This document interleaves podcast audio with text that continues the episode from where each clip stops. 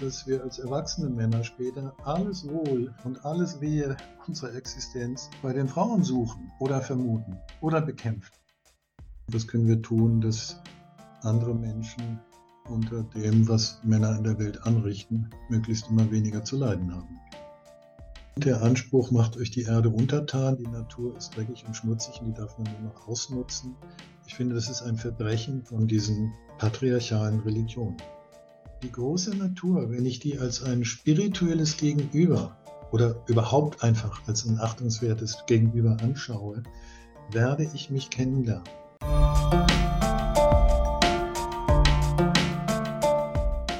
Gestalttherapie, der Podcast. Mit Gesprächen und Übungen, Theorie und Praxis. Gestalttherapie verstehen und erleben von und mit mir, Marion Kampmann. Und mit mir, Thilo Nonne.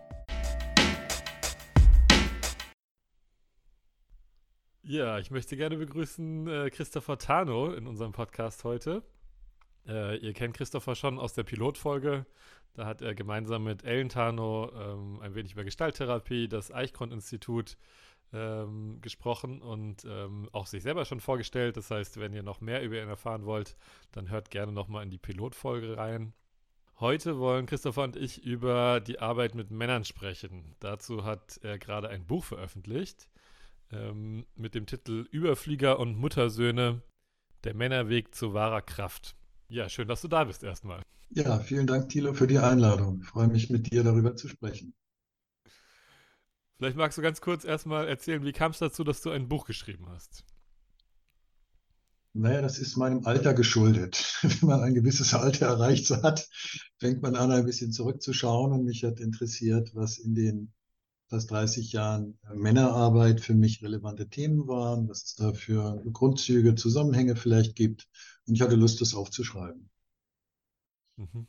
Ich habe mich gefragt, ähm, Therapie sagt man ja immer, ist so allgemein und sollte möglichst äh, übertragbar sein. Wieso ist es sinnvoll, bei Therapie spezifisch auf Männer zu schauen und nicht allgemein zu schauen? Also ich glaube, es ist grundsätzlich wichtig, dass wir alle uns um Achtsamkeit bemühen, wenn wir miteinander fruchtbar und liebevoll umgehen wollen. Und äh, nach meiner Erfahrung hat sich herauskristallisiert, dass Frauen geeignet sind oder geeigneter äh, zu schauen, wie sie Frauen behilflich sein können, sich ihrer ähm, Weiblichkeit und auch ihren Sorgen und Nöten und ihrer Entwicklung zu stellen. Und Männer sind eher geeignet, das für Männer zu tun. Äh, unabhängig davon, ob man heute sagt, äh, das binäre Bild von Männern und Frauen ist womöglich in Frage zu stellen, hat sich das als fruchtbar erwiesen, dass Männer mit Männern arbeiten. Und ja, ich bin selber ein Mann. Ich habe selber viel Nöte erlebt in meiner frühen Entwicklung als Kind, als Jugendlicher und als Heranwachsender. Und deshalb war mir das auch ein persönliches Anliegen herauszufinden, was können wir tun, dass Männer äh, sich wohler fühlen äh, in der Gesellschaft, in ihrer Rolle. Und was können wir tun, dass andere Menschen unter dem, was Männer in der Welt anrichten, möglichst immer weniger zu leiden haben. Mhm.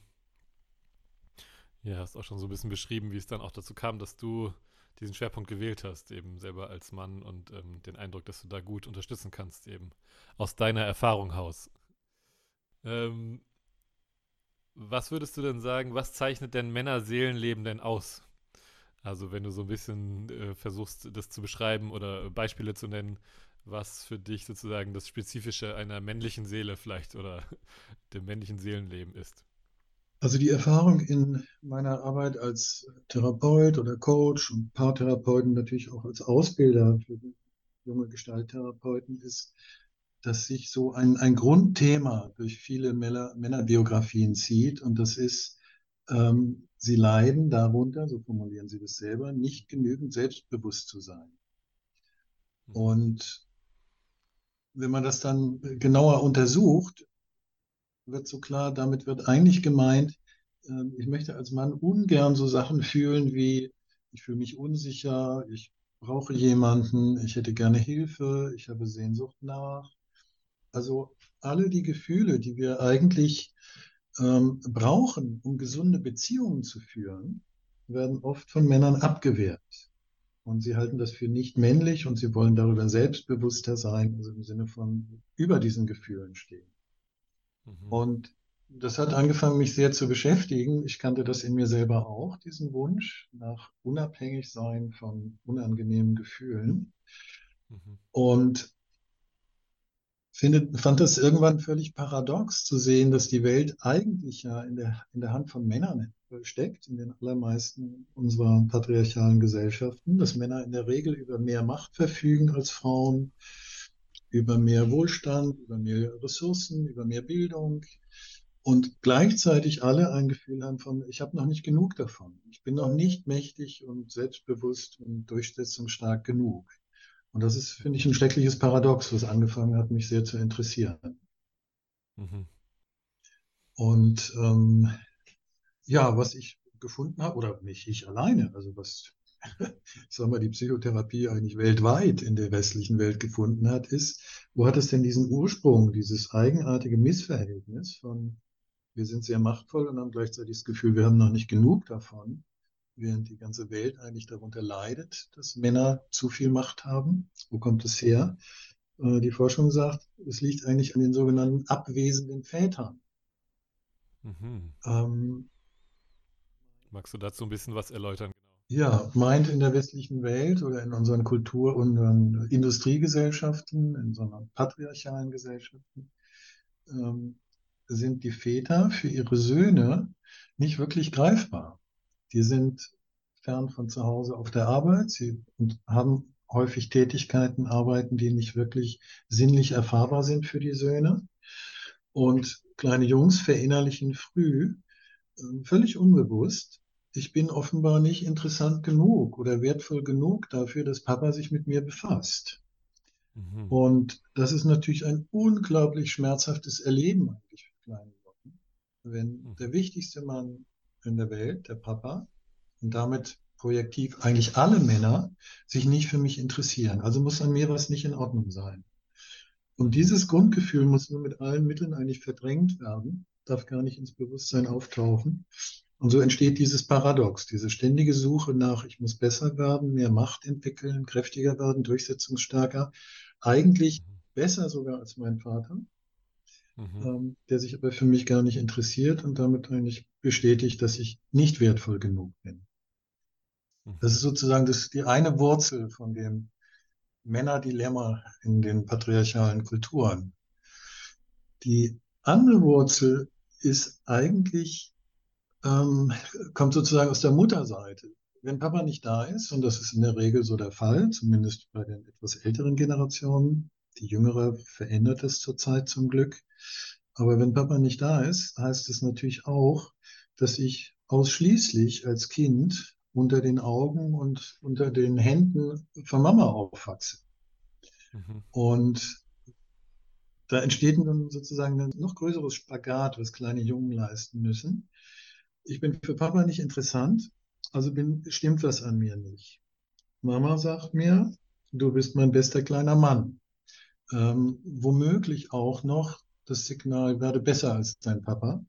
Denn Frauen, bewusst oder unbewusst, sind natürlich mit patriarchalen Strukturen auch nicht alles, nicht gerade glücklich mhm. und versuchen das in der Regel auch über ihre Kinder zu ändern. Also ich muss besser werden als Papa, sagt Mama. Mhm ich will wenigstens interessant für andere Männer werden, also muss ich irgendwas ändern und noch interessanter und besser werden. Mhm. Und das mich aufhalten ausschließlich unter Mamas Augen und in ihren Händen führt natürlich auch zu einer unglaublichen Überforderung und einem Gefühl von Abhängigkeit, aus der sich kleine Jungs schwer lösen können. Und das Resultat ist, dass wir als erwachsene Männer später alles Wohl und alles Wehe unserer Existenz bei den Frauen suchen oder vermuten mhm. oder bekämpfen. Mhm. Dass ich als Mann besser werden muss, mächtiger als die Frauen, die übrigens das Leben schenken. Dass ich irgendwie besser werden muss, damit andere Männer mir beweisen, ich bin doch interessant und wichtig. Und daraus kommt natürlich eine große Angst, eine große Konkurrenz unter Männern. Und das, was wir Homophobie nennen, die meisten Männer scheuen sich eigentlich vor nahen, tiefen oder innigen Kontakt mit anderen Männern. Mhm. Ja, und in diesem in dieser unglaublichen Zerreißprobe halten sich in der Regel heranwachsende Jungs und junge Männer auf, ohne sich dessen bewusst zu werden. Warum nicht? Sie wollen ja selbstbewusster werden, meint, sie wollen genau all das nicht fühlen. Mhm. Und so dreht sich der patriarchale Motor einfach kontinuierlich weiter. Mhm. Ja. In deinem Buch stellst du dann auch vor, ähm, als Gegenentwurf, sage ich mal, einer gesellschaftlichen Struktur, ähm, die vereinzelt noch bestehenden und vor allem aber auch in der Vergangenheit in der, in der, auf der Welt existierenden matriarchalen Gesellschaften oder Gesellschaftsordnungen. Ähm, vielleicht magst du ein bisschen erklären, was du darunter verstehst oder ähm, wie sich diese, genau, was das ausmacht, was das auszeichnet. Ähm, genau. Ja, gerne. Denn mich hat natürlich interessiert, also patriarchale Strukturen, ja, kann man darunter leiden, kann man genau beschreiben. Inzwischen war das schon immer so. Und wenn ich so an meinen Schulunterricht denke, Geschichtsunterricht, äh, ja, der Geschichtsunterricht besteht aus nichts anderem als aus Berichten von irgendeiner marschiert irgendwo ein, versklavt die ganze Bevölkerung, ähm, vernichtet ganze Kulturen, schlägt dem anderen den Schädel ein. Unsere Menschheitsgeschichte scheint eine unablässige Folge von Kriegen und Auseinandersetzungen zu sein. Und das erleben wir ja zurzeit auch. Ne? Keine Nachrichtensendung, wo wir nicht irgendwo von grauenvollen kriegerischen Auseinandersetzungen hören. Mhm. Ja, meine Frage war dann, war das schon immer so?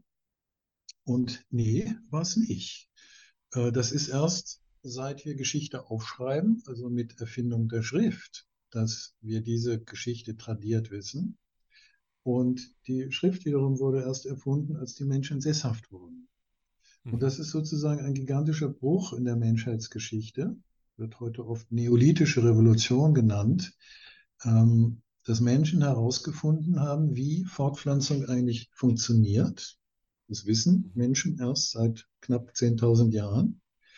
Und erst dadurch war es ja möglich, ähm, Pflanzen anzubauen, Gartenbau, Ackerbau zu betreiben, die ersten Tiere zu domestizieren und damit war dann Sesshaftwerdung möglich. Und mhm. vorher lebten Menschen ausschließlich in kleineren Gruppen als äh, Nomaden und als Wildbeuter, wie man sagt. Mhm. Und erst mit dem Sesshaftwerden entstehen Besitzverhältnisse. Vorher, und das ist inzwischen ähm, archäologisch weltweit belegt, haben wir sogenannte matrifokale oder matriarchale Kulturen. Damit ist nicht gemeint Herrschaft von Frauen über Männer. Das wird oft so abwertend gesagt, ah ja, glaubt ihr dann, war das mal umgekehrt, da haben die Frauen uns alle beherrscht. Nein, das war es nicht. Es waren Kulturen, die das Weibliche als Schöpfungskraft verehrt haben, als immanent in der Schöpfung das Weibliche gesehen haben und sicher nicht von einem lieben Gott gesprochen haben, sondern von einer großen Mutter. Wir finden weltweit, wirklich weltweit, diese kleinen, üppigen, dicken weiblichen Figürchen, meist äh, gesichtslos, aber typisch weibliche Figuren. Und wir finden aus 500.000 Jahren Menschheitsgeschichte nicht so gut wie keine männlichen Darstellungen. Mhm. Und nun wissen wir, dass aus der Kunstgeschichte wissen wir, dass die frühesten Formen von künstlerischer Darstellung immer das Göttliche meinen. Und erst zu einer sehr, sehr viel späteren Kulturfolge werden dann ähm, Menschen dargestellt oder Tiere und noch viel später persönliche Menschen, bis wir irgendwann im Mittelalter die ersten Porträts von tatsächlichen Individuen finden. Also wenn die Menschheit über etwa 500.000 Jahre ausschließlich weibliche Göttinnenfiguren geschaffen hat, muss man davon ausgehen, dass das mhm. eine spirituelle Vorstellung war. Das Weibliche in sich ist heilig. Alles kommt aus dem Weiblichen. Die Erde ist eine große weibliche Identität, äh, aus der alles Leben hervorgeht. Und mit dieser Haltung ist es kein Wunder, dass wir aus dieser, aus diesem ja, halbe Million Jahre Menschheitsgeschichte mhm. keinerlei Spuren von Gewalt, von Krieg, von Waffen oder von gewalttätigen Auseinandersetzungen unter Menschen finden.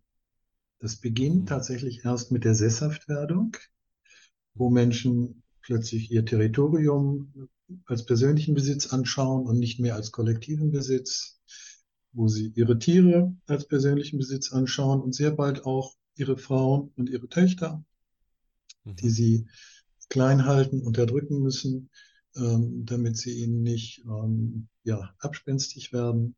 Und ab dieser Zeit beginnt erst das, was wir Patriarchat nennen. Plötzlich entstehen Ahnenkulte, rein männliche Ahnenkulte. Götter werden plötzlich äh, mit männlichen Attributen ausgestattet. Und die ehemals große Mutter, die heilig verehrte große Schöpfungsmutter, wird zunehmend diskreditiert, bis wir dann, wir kennen das alle im Alten Testament, nur noch lesen, also die Frau ist das Übel in der Welt und eine ewige Versucherin der tugendhaften Männer. Und sie hat die Sünde in die Welt gebracht und deshalb muss man sie klein halten und deshalb darf sie nicht am Altar beten. Und das sind ja Strukturen, auf denen unsere heutige Gesellschaft immer noch fußt. Wenn wir die, die großen Vatergott-Religionen anschauen, also das Katholizismus, Judentum, Islam, auch den Hinduismus in großen Teilen, dann sind das alles Religionen, in Anführungsstrichen, die ähm, das Weibliche diskreditieren und vom Kult ausschließen. Und darauf fußen die Gesellschaften. Und bis heute, selbst in unserer aufgeklärten westlichen Welt, verdienen Frauen 20 bis 30 Prozent weniger als männliche Kollegen bei gleicher Qualifikation, mhm. etc. etc. Ja. Und das war halt für meine therapeutische Arbeit wichtig zu sehen, ah, nee, es gibt ein Gegenmodell und wir haben auch anders gelebt. Mhm. Wir haben in den matriarchalen oder matrifokalen, auf das Weibliche bezogenen Kulturen haben wir ganz anders gelebt. Egalitär, gleichberechtigt, ohne Gewalt, ohne Unterdrückung. Ja, ich denke da auch gerade dran, denn es ist äh, äh, gut, sowas zu wissen, weil ähm, in Gesprächen mit jetzt Männern, die sich nicht so viel mit Männlichkeit und Patriarchat beschäftigt haben, ganz häufig dann ja auch so Argumente kommen, naja, so ist das halt. Wir sind halt Männer und Frauen und der Mann ist ja auch stärker und deswegen muss er ja auch sich sozusagen so verhalten und solche Sachen. Also es gibt ganz viel so ähm, sage ich mal, so biologische Argumente, dass äh, das Patriarchat besteht. Und äh, da ist vielleicht ganz gut, sich eben zu erinnern oder bewusst zu werden, dass das eben ganz große Teile unserer menschlichen Geschichte ähm, anders war. Ja, das Fatale ist, dass das so wenig bewusst ist, ne? dass unser genau. Geschichtsunterricht immer noch anfängt mit den alten Ägyptern, Griechen und Römern, also den ersten großen Sklaven alter Hochkulturen. Ja.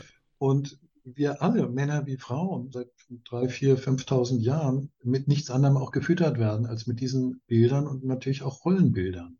Ja. ja. Ähm, vielleicht äh, wichtig jetzt, wenn wir nochmal nach Therapie schauen. Ähm, eigentlich erlebt jedes Kleinkind ein Matriarchat. Mhm.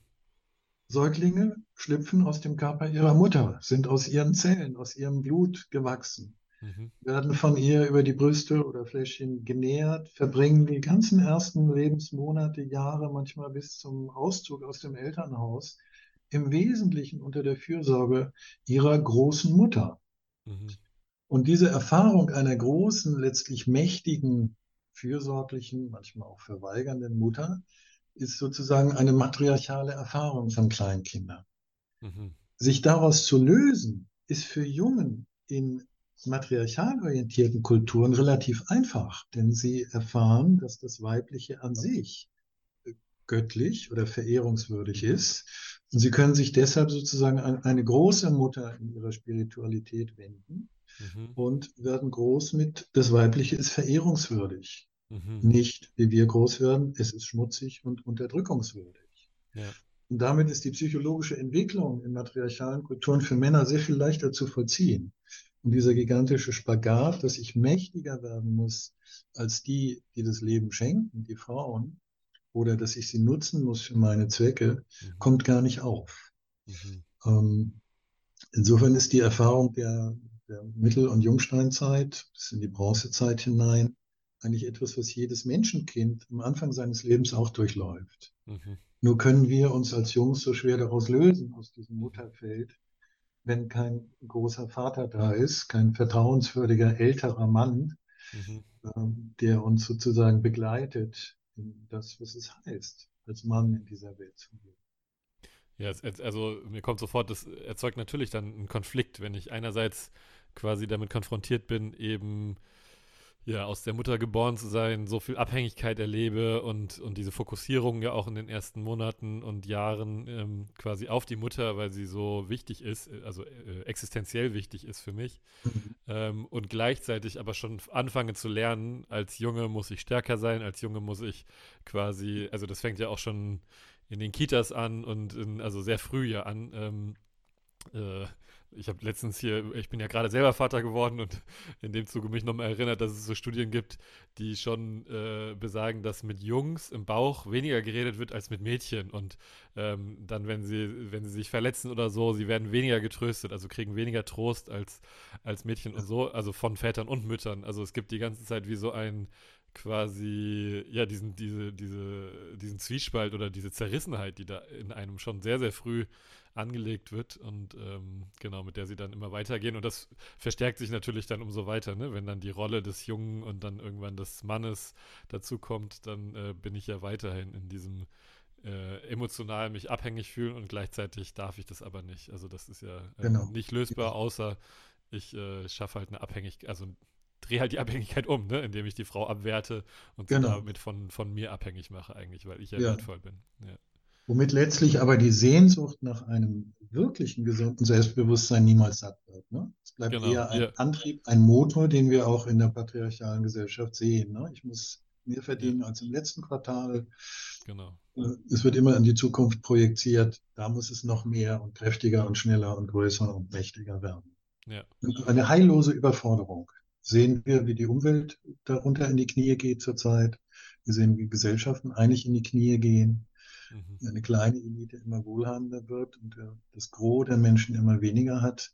Also wir sehen eigentlich überall, wie schrecklich das ist. Mhm. Und es ist kaum einer da, hätte ich fast gesagt, der sagt, stopp, wir müssen das mal ein bisschen anders angehen. Ne? Ja, es sind, äh, sind ja schon viele Leute da, aber irgendwie, ähm, also was mir so begegnet im, im Kontext jetzt von, sage ich mal, einer anderen Generation von linker junger Männer, äh, wieso, es gibt keine Orientierung. Also es gibt so, äh, es ist klar, so geht es nicht weiter, es wird viel kritisiert. Die, die äh, feministische Bewegung hat ja schon auch sehr viel angeprangert, was da irgendwie alles falsch läuft. Ähm, aber wieso, es gab keine, keine Bewegung von Männern, die, die quasi konstruktiv eine neue Form von, von der Rolle vom Mann oder so entwickelt haben und heutzutage wird dann quasi, wird ja auch über der, den weichen Mann oder weichgespülten Mann geredet oder ähm, mir begegnet es auch, dass Männer dann wie so in so einer, ich würde sagen, wie so eine Art Depression oder so verfasst verfallen, wie so, weil sie gar nicht wissen, wie sich, also sie wissen, sie müssen sich zurücknehmen, weil das, was sie an Offensiven vielleicht eben äh, gewaltvollem oder, oder ähm, rücksichtslosen Verhalten bisher gelernt haben, haben sie gemerkt, okay, das, das soll nicht sein, dafür werden sie kritisiert. Und, ähm, und dann nehmen sie sich zurück und verschwinden quasi und übernehmen mhm. auch keine Verantwortung für sich oder für die Gesellschaft oder für ihr Umfeld oder so, sondern werden ich glaube, so dass da ein, und tragen die ganze Zeit, ja. Ja, ich glaube, dass da sowas wie ein Zwischenschritt fehlt. Ich bin ja nun von meinem Grundberuf äh, Psychotherapeut und als Psychotherapeut, das wirst du sicher bestätigen, Thilo, mhm. ist ein Gros unserer Arbeit nachgeholte Trauerarbeit. Ja. Meint, Verletzungen, schlimme Erfahrungen, Traumata etc., die wir seinerzeit nicht beweinen, betrauern, beklagen, bewüten konnten, weil niemand da war, der das mit uns geteilt hätte, holen wir in der Therapie nach, um sozusagen frei für das zu werden, was als Neues möglich ist. Das können wir aber erst, wenn die Trauerarbeit geleistet ist. Und wenn wir sagen, wir wollen die patriarchale Gesellschaft, wenn möglich, nicht so weiterführen, dann ist sozusagen mein, meine These, es braucht Trauerarbeit mhm. und das Sinnvollste, was Männer an der Stelle machen können, ist die Beziehung zum eigenen Vater in den Fokus zu nehmen. Mhm. Denn darin wäre all das zu betrauern, zu beklagen und zu bewüten, was wir sowohl an der Gesellschaft unerträglich finden, aber auch was wir vermisst haben von unserem persönlichen Vater, was wir gebraucht hätten, was wir ihm unterstellen, was er auch an Schicksal selber hat in einer patriarchalen Welt. Mein Vater hat den Krieg noch miterlebt. Ja. Mein Großvater ist noch mit dem Säbel zu Pferd gegen mhm. den Franzmann geritten. Mhm. Also es ist nicht so lange her, ne? dass ja. wir auch da schauen können, was haben, was haben unsere väterlichen Ahnen, was haben die durchstehen müssen, mhm. um darüber eigentlich über diese Trauerarbeit herauszufinden, was will ich wirklich und was fühle ich wirklich. Mhm. Denn was ich ganz am Anfang sagte, dieser Wunsch der allermeisten Männer, ich will das nicht fühlen, was ich einfach mhm. bin, ja, ja. Äh, führt ja dazu, dass wir patriarchale Strukturen haben. Und wenn es gelingt, in der Therapie, in vielleicht auch in der kollektiven Trauerarbeit über Männerschicksale und über unser Persönliches gegenüber dem Vater zu, zu trauern und zu klagen, dann wird in mir etwas frei, was ich brauche mhm. für Beziehungsfähigkeit, ja. für Achtungs, achtungsvolle Beziehungen, nicht nur mit Frauen, sondern überhaupt mit Menschen, ja. für einen achtungsvollen Umgang sogar mit der Natur. Mhm. Denn das, was wir fühlen, ist ja unsere innere Natur. Wenn ich da immer drüber hinweggehen muss, ist kein Wunder, dass es mir auch wurscht ist, ob der Regenwald abgeholzt wird oder nicht. Mhm. Äh, fange ich aber an, mich für meine physischen inneren Gefühle zu interessieren, das, was in meinem Körper spürbar wird, mhm. äh, und fange an, das zu achten, dann nähere ich mich etwas an, was man früher die große Mutter genannt hätte, nämlich die Natur als verehrungswürdiges Gegenüber. Und dann wird es auch einen anderen Umgang nicht nur mit dem anderen Geschlecht, sondern auch mit der Natur an sich geben. Mhm. Das ist so die These, die ich in diesem Buch verfolge. Mhm. Ja, ich wollte auch äh, vielleicht daran anschließend fragen, so was würdest du denn sagen, was ähm, bieten denn diese matriarchalen Gesellschaftsordnungen oder das, was du darüber gelernt hast, quasi in der Auseinandersetzung mit diesen Kulturen, was bietet dir das für die Arbeit mit den Männern heute? Also wir leben ja in einem Patriarchat, aber ähm, wahrscheinlich hat ja. es dir irgendwie wie so Antworten oder Richtungen oder wegweisende ähm, Orientierungen gegeben, so was du heute, wie du ja. heute mit den Männern arbeiten kannst. So. Ja, also ein, eine Bemerkung ist mir vorher noch wichtig. Also es gibt nach wie vor matriarchale Kulturen. Ja. Es sind relativ wenige, es sind kleine Ethnien in China, Südamerika, Asien, mhm. auch in einigen nordischen und sibirischen Regionen. Also das gibt es alles noch, das kann man vor Ort studieren.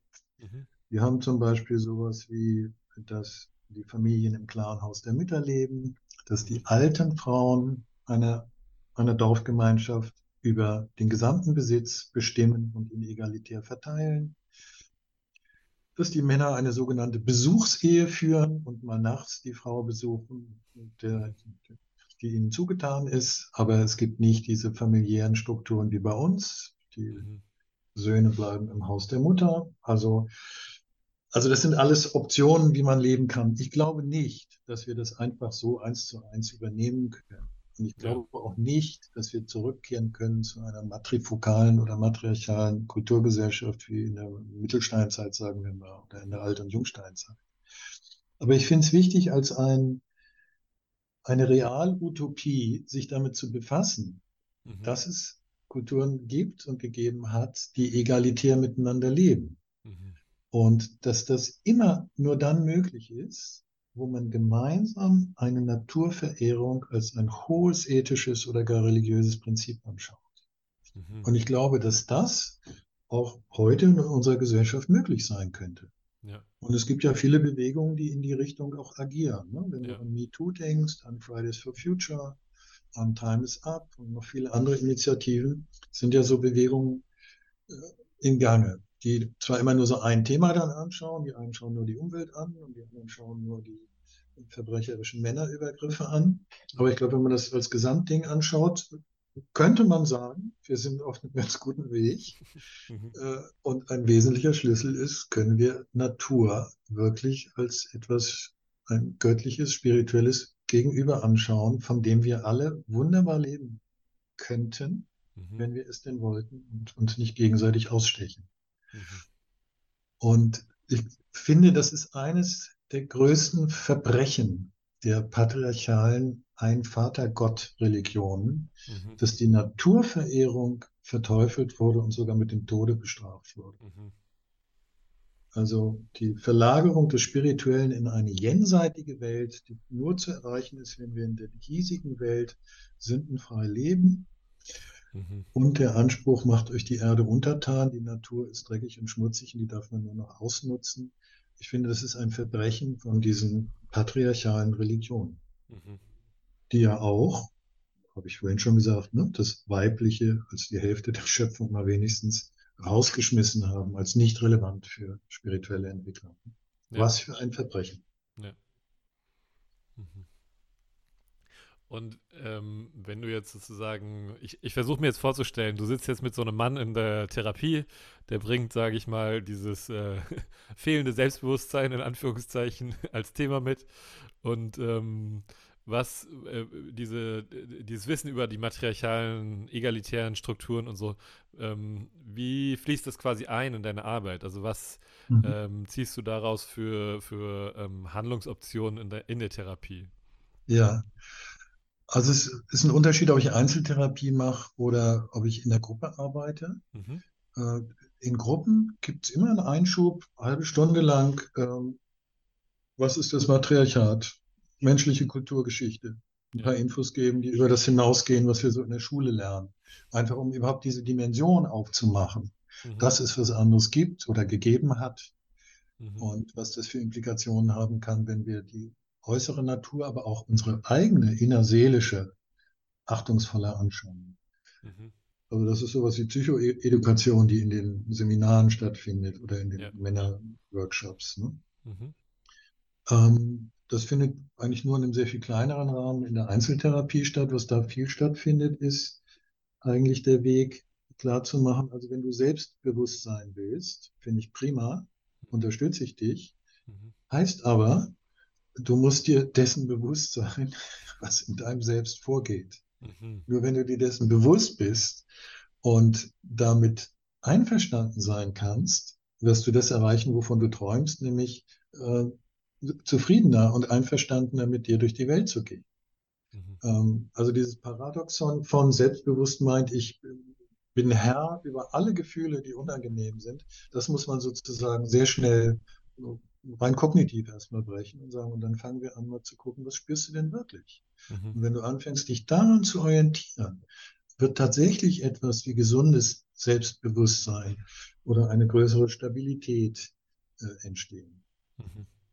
Und dann, je nachdem, Thilo, mit wem ich arbeite, ich habe jetzt gerade, als du mich gefragt hast, an einen Klienten gedacht, der immer wieder unglaublich überflutet wurde von so Selbstwertproblematiken und in seinem eigenen Fühlen wie zu ertrinken drohte. Und das erschien ihm alles furchtbar und nicht händelbar und er hat dem nicht gewachsen.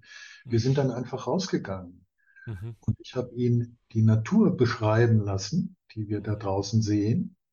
Und wir haben geschaut und können wir das wie eine Metapher anschauen für dein seelisches Erleben? Und, mhm. und ja, das funktioniert mit der Natur sofort und immer. Mhm. Ähm, Beispiel im Herbst, wenn die Blätter fallen. Ne? Sieht aus, haben wir jetzt gerade die Jahreszeit, ne? es sieht aus, als würde da nie wieder was wachsen. Mhm. Bei Wochen sind die Bäume völlig kahl, sehen aus wie Gerippe. Ähm, von außen würde man sagen, ja, tot. Mhm. So Prozesse kennen wir Menschen auch. Wir ja. wissen aber, nächstes Frühjahr wird er was Neues austreiben kann nur austreiben, weil das Alte gerade abstirbt. Mhm.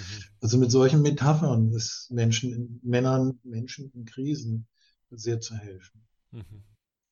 Und dieser Mann, an den ich gerade gedacht habe, der hatte eine heftige Suchtproblematik auch, der ist dann immer wieder rückfällig geworden. Mhm. Und dann haben wir in der Natur beobachtet, wie im Frühjahr, als so alles schon am Austreiben war, wieder ein Frost, Frosteinbruch war. Mhm. Und er konnte feststellen, ja, Jetzt geht es alles wieder kaputt, weil da nochmal Frost kam. Ne? Okay. Vermutlich wird es später doch wieder austreiben, aber jetzt ist ja. kaputt gegangen. Ich bin ja auch rückfällig geworden. Ja. Ich habe wieder viel von dem kaputt gemacht, was eigentlich bei mir neu wachsen wollte. Mhm. Und, und, und. Das sind jetzt nur so ein paar Metaphern eigentlich. Ja. Und es war nett. Er hat am Schluss, konnte er sagen, also diese Gänge durch die Natur, das war eigentlich wie ein Kirchgang. Mhm. Nur ohne wow. Schuld und Sühne. Ja. und das hat mir gut gefallen, weil ich glaube, so kann man es wirklich beschreiben. Bezug auf die Natur lindert mein, mein eigenes ständig nur um mich selber kreisen. Mhm. Und es zeigt mir immer wieder auch, das sind zyklische Abläufe, durch die man größer wird, weiter sich entwickelt, wachsen wird, wenn man sie durchläuft. Mhm. Wenn wir die vermeiden, werden wir nicht stabiler. Mhm. Du hast ja eben schon angesprochen, dass du in den, in den Gruppen, äh, mit denen du ja auch viel arbeitest, also viel mit Männergruppen, ich glaube, du hast eine, eine ähm, regelmäßige Ritualgruppe, wo ihr die Jahreszeiten quasi mhm. Rituale macht und dann machst du ja auch ähm, in den äh, Ausbildungen, das weiß ich, äh, ein Seminar nur mit den Männern und die schamanischen Heilreisen, ähm, die du so ungefähr einmal im Jahr machst Vielleicht magst du noch mal beschreiben, was bedeutet ähm, ja, Ritualarbeit mit Männern, die du machst? So, worum geht es dabei? Ähm, wie kann ich mir das vorstellen? So? Mhm. Ja, ein ganz praktisches Beispiel aus einem Seminar, wo wir uns drei, vier Tage lang mit der Vaterbeziehung befassen. Sind wir erst die ersten Tage in, in Zweiergruppen, Austausch, Vertiefung, Trancearbeit zum Thema, ne, was habe ich bei meinem Vater vermisst, was werfe ich ihm alles vor, was, wie traurig, wie schrecklich ist es, was gefehlt hat. Und am anderen Tag, ähm, was kann ich an ihm achten, was kann ich in seinem Schicksal achten, was hat er aus seinem Leben gemacht, äh, was schätze ich an ihm. Und darüber wandelt sich oft auch schon so dieses bisschen gespaltene, mein Vater war ein Arsch, der war nie da. Oder andere erzählen aus, war wunderbar, ich habe alles gehabt, was ich gebraucht habe und mit 18 habe ich schon einen Sportwagen gekriegt. Also die, diese Spaltung hört dann auf mhm. und sie, sie üben eigentlich über mehrere Tage, was fühle ich denn wirklich, wenn ich mich auf meinen Vater beziehe? Und das wird rituell aufgeladen, zum Beispiel, indem die Männer Fotos von ihren Vätern mitbringen, mhm. die jeweils später nach einer Trancearbeit ein Gegenüber vor sie hält und sie tatsächlich in Dialogarbeit mit dem Vater gehen. Mhm. Das ist oft sehr, sehr berührend, sehr herzbeweglich. Dann die Erfahrung, genau diese zum Teil schmerzhaften, aber auch angenehmen Empfindungen gegenüber dem Vater, die mit anderen Männern zu teilen, ist ein unglaublicher Gewinn, den man sich mhm. schwer vorstellen, eigentlich nur erleben kann. Das lindert so viel an Konkurrenzgedanken, Ängsten mhm. vor anderen Männern, Scham, wenn eine Gruppe von Männern zusammen diese Trauerarbeit macht. Mhm. Und dieses Seminar, von dem ich jetzt gerade spreche, das hat dann später noch einen rituellen Teil, wo wir ähm, sie einzeln in völliger Dunkelheit mitten in der Nacht einen alten Initiationspfad laufen lassen, der so nach ein, zwei Kilometern auf ein altes ähm, neolithisches Hügelgräberfeld führt, mhm. Wo ich mit einem Feuer auf die Männer warte. Und sie laufen aber nacheinander ganz alleine diesen Weg. Mhm. Und wenn du dir vorstellst, du hast jetzt zwei, drei Tage lang dich mit, mit wirklich auffühlenden Geschichten im Zusammenhang mit deinem Vater, mit deiner eigenen physischen, emotionalen Natur befasst und hast dann sozusagen jetzt die, durchläufst jetzt die Metapher, alles, was zwischen mir und meinem Vater noch offen ist, und die Metapher ist der dunkle Wald, mhm. da geschehen unglaublich heilsame, auffühlende Erfahrungen mit der Natur. Mhm. Und da, da, schließt sich dann so wie ein Kreis. Ne? Ich, ich kläre die Beziehung zu meinem Vater auch auf einer ganz tiefen emotionalen Ebene. Mhm. Ich kläre sie auch auf einer imaginativ-magischen Ebene. Mhm. Und ich erfahre meine körperliche Natur und die mich umgebende große Natur wie einen großen, schützenden, unterrichtenden, fürsorglichen Raum, in dem mein Leben stattfindet. Mhm. Und da passieren tatsächlich magische Dinge, die man, wo man den Kopf drüber schüttelt, wenn man sie einfach so erzählt bekommt. Ja. Aber da sind sehr, sehr tiefe Erfahrungen möglich, gerade weil sich auf die Natur bezogen wird. Mhm. Und das ist so, für uns, die wir diese Gruppen leiten, ist es eigentlich auch immer tief anrührend zu sehen, ja, das stimmt. Die große Natur, wenn ich die als ein spirituelles Gegenüber oder überhaupt einfach als ein achtungswertes Gegenüber anschaue, werde ich mich kennenlernen mhm. und werde ich zu Kräften und Ressourcen in mir finden, die ich vorher gar nicht denken konnte. Mhm. Und äh, ja, das ist eine sehr berührende und sehr beglückende Arbeit. Mhm. Ja, danke. Zum Abschluss fragen wir immer unsere Gäste gerne, was sind denn so, was ist so das, was für dich so perspektivisch, wohin geht es jetzt weiter? Schreibst du schon an dem nächsten Buch oder ähm, quasi äh, entwickelt sich gerade nochmal was Neues in Bezug mit des, äh, auf die Arbeit mit den Männern oder genau, also was sind so deine Perspektiven, ähm, wo es für dich gerade weitergeht, beruflich und persönlich? ja, ich bin ja nun auch äh, ein Kind des Patriarchats und deshalb nicht gefeit dagegen, immer zu denken, ah, das nächste Mal wird es noch besser. ah, ja. ähm, insofern, seit das Buch äh, im Handel ist, denke ich, ah, die Stelle, die hätte ich gerne noch, noch besser oder ausführlicher beschrieben. Oder ach, ich glaube, das müsste ich doch heute anders formulieren. Mhm. Ähm, also das passiert, dass ich denke, ja, ja, ja, da muss noch ein Buch kommen. Mhm. Und das ist ja jetzt auch erstmal nur ein Buch im Wesentlichen bezogen auf die Vaterbeziehung. Äh, Das wäre ja viel wichtiger, jetzt noch eins auch über die Mutterbeziehung zu schreiben. Mhm. Ähm, ob ich das mache, weiß ich noch nicht, Thilo. Ich ertappe mich nur dabei, dass ich so, so auch ein bisschen sehr kritisch auf das schaue, was ich da gemacht habe. Ja. Ähm, und ah, genau, an der Stelle ist mir ganz wichtig. Ganz vieles, was in dem Buch steht, stammt nicht ausschließlich von mir, Mhm. sondern ich habe da ganz viel zusammengetragen, was ich im Wesentlichen äh, Frauen verdanke.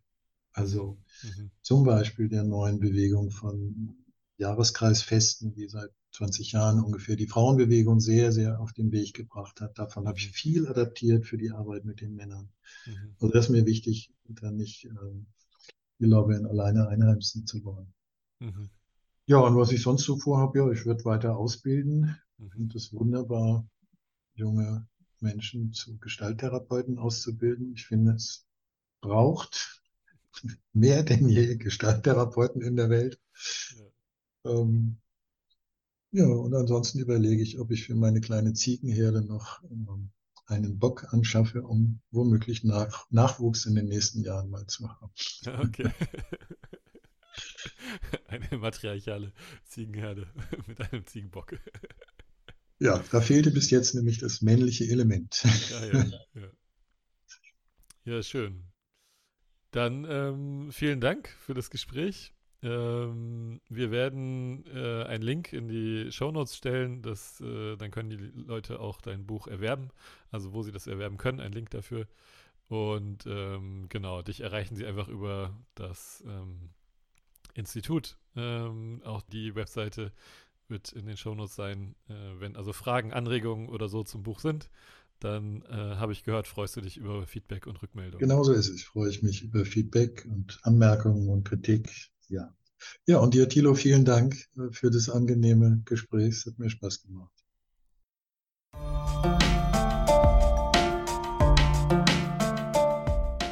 Das war Gestalttherapie, der Podcast. Wenn dir die Folge gefallen hat, hinterlass uns eine Bewertung und abonniere unseren Podcast. Bei Fragen und Kommentaren schreib uns gerne an podcast.eichgrund.de. In der Podcast-Beschreibung findest du außerdem Links zu weiteren Informationen. Vielen Dank, dass du uns zugehört hast. Wir freuen uns, wenn du dich genauso für die Gestalttherapie begeisterst wie wir. Bis zum nächsten Mal.